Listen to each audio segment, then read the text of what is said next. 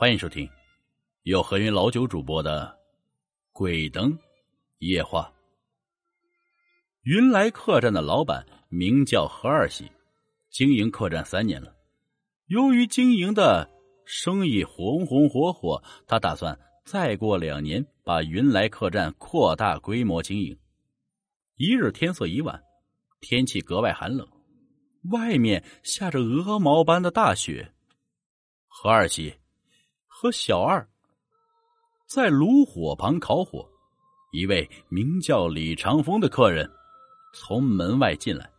这李长风一身洁白的素衣，面相俊朗，气质非凡，只是受了一番寒冻，脸色略显苍白憔悴。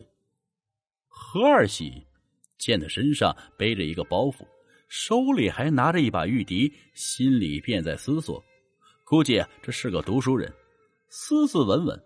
这次科考考试成绩刚出来，看他神情自若，眉梢带着喜色。估计是进了三甲的官人，得好生招待，可不能大意。不过很快他就为难了起来。今儿个真不巧，店里客满，这怎么办？李长风看见何二喜，客气的问：“店家，我要在这儿住上一晚，可还有客房？”何二喜差店小二给他倒了一杯热水。李长风对这份友好点头笑着接过。边捂着手，边慢慢的喝着暖身体。大概过了一会儿，李长风的脸色稍微红润，身体暖和之后，何二喜笑眯眯的说：“客官，真是不好意思，你看我们这个店今儿个客满。”李长风闻言露出失望之色，转身欲离去。何二喜思索着，若他在寻客栈，还得再走一段路程。这天寒地冻的，怕是要把人冻坏了。怎么办？他左右徘徊之际说：“慢着，客官，若是不嫌弃，今晚就住在我的房间。我和小二还有一间柴房，可以将就一晚。夜里太冷，你在路上走，一来不安全，二来万一别家客栈已经客满，您如何是好？”毕竟啊，现在很多秀才回乡，店家确实善心。李长风感觉不仅身体暖了，心更暖了。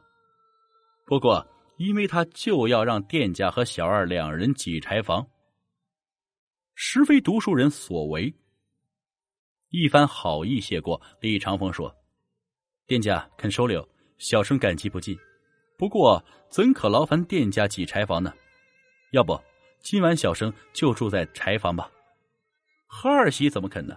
可李长风却也是固执执着的人。两人正相互谦让的时候，小二说：“老板，不是还有一间客房吗？要不……住嘴！那样的房间怎么能给客人住呢？闹出人命可怎么办？”店家怒斥小二，小二顿时吓得退到了墙角。店家，怎么了？既然有客房。为何？李长风不解的问：“想来必有隐情。”不瞒客官，三个月前，我这客栈里来了一个孤身的女子住店。女子清瘦秀丽，来的时候病殃殃的，打算在我这儿住一阵子，说是要找一个人。可是姑娘的病久拖未好，没住多少天便去世了。后来我们把她安葬了，不过。自姑娘去世，只要有人住那个房间，不是说看到女鬼，就是有人慌张的跑出来。一位客人下楼梯的时候还被摔死了，所以那间房子我就不敢给客人住了。何二喜说完，李长风心里咯噔一下，然后说：“店家，我乃读书人，并不相信这鬼神之说。店家就让我住那间房吧。”咦，何二喜见他着实固执，只好答应他。不过叮嘱道：“客官要是夜里不安生，不要慌张，赶紧出来便是。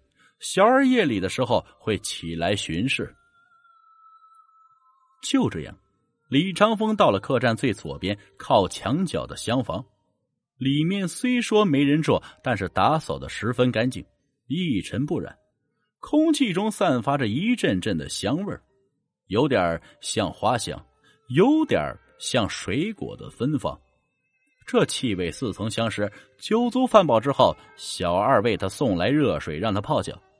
待他准备上床睡觉之际，店家关门打烊，只留下客房走廊的几盏灯笼亮着。夜里，李长风点着蜡烛，看着手里的玉笛，喃喃的说：“玉娘，你还好吗？等我回去就娶你过门，然后随我一道上京赴任。好想你啊！”玉娘，忽然一阵风吹过，蜡烛飘忽不定，很快熄灭了。透着月光，李长风看见一个身形庞大的黑色怪物出现在屋里，张牙舞爪的过来。哎，真的有鬼！李长风吓得直往床边躲去。好在那怪物行动特别慢，而且他好像不敢走到月光下，只敢沿着黑暗的地方往前挪。李长风发现这一点，他巧妙的闪身到了靠窗的月光处，那鬼红红的眼睛瞪了一下窗户，一摆头，窗帘居然被拉上了。无论李长风怎么拽都拽不开，那鬼向他扑来，李长风紧握玉笛长叹：“天哪！看来我李长风今生与玉娘再无相逢的可能，好恨呐！”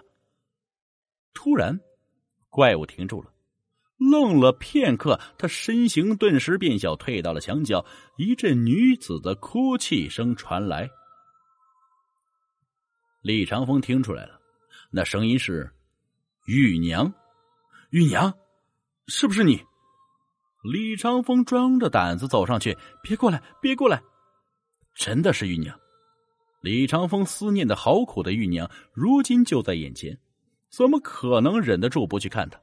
他走上前，抱住玉娘，眼泪也不住的往下流，心疼的说道：“玉娘，这是怎么了？你怎么会？”好一会儿，玉娘才止住哭泣，她抽泣着说：“自你上京赶考以后，唐旭那个无耻的恶霸便到我家上门提亲，我爹不答应，他居然捏造我们家欠他家一笔巨款，让我爹偿还。”我爹气得骂他，他让人，让人把我爹活活打死。幸好邻居帮忙，我逃了出来。可是我体弱多病，路上染了风寒。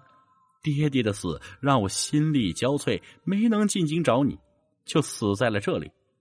这个老板人好，我就想留在这里，有个栖身之所，待你科举考试返乡，我能在这儿等到你。今天终于让我等到了。李长风心疼的抱着玉娘，愤怒交加。他说：“玉娘，我一定为你和伯父报仇。这次科举我考中了状元，原本是准备回乡娶你，结果却阴阳相隔。我会把你的骨灰带回家乡，葬进我家的祖坟。而唐旭这个王八蛋，我一定会搜集他的罪证，不会放过他的。”玉娘听了，委屈的扑在他怀里，放声痛哭。第二天，李长风向店主说明事情的原委，道过谢，请店主告诉玉娘坟墓，找人挖出来后带回家乡。恶人唐旭也在李长风的惩治下得到了应有的惩罚，真叫是大快人心。再回头说何二喜的云来客栈，自从那日之后，再也没有闹过鬼。不久。他的夫人为他生下了一对龙凤胎，喜上加喜的是，云来客栈的好口碑一传十，十传百。原本打算两年后扩大经营规模的想法，因为生意火爆，提前了。本集故事播讲完了，感谢各位听众的收听，我们下集再见。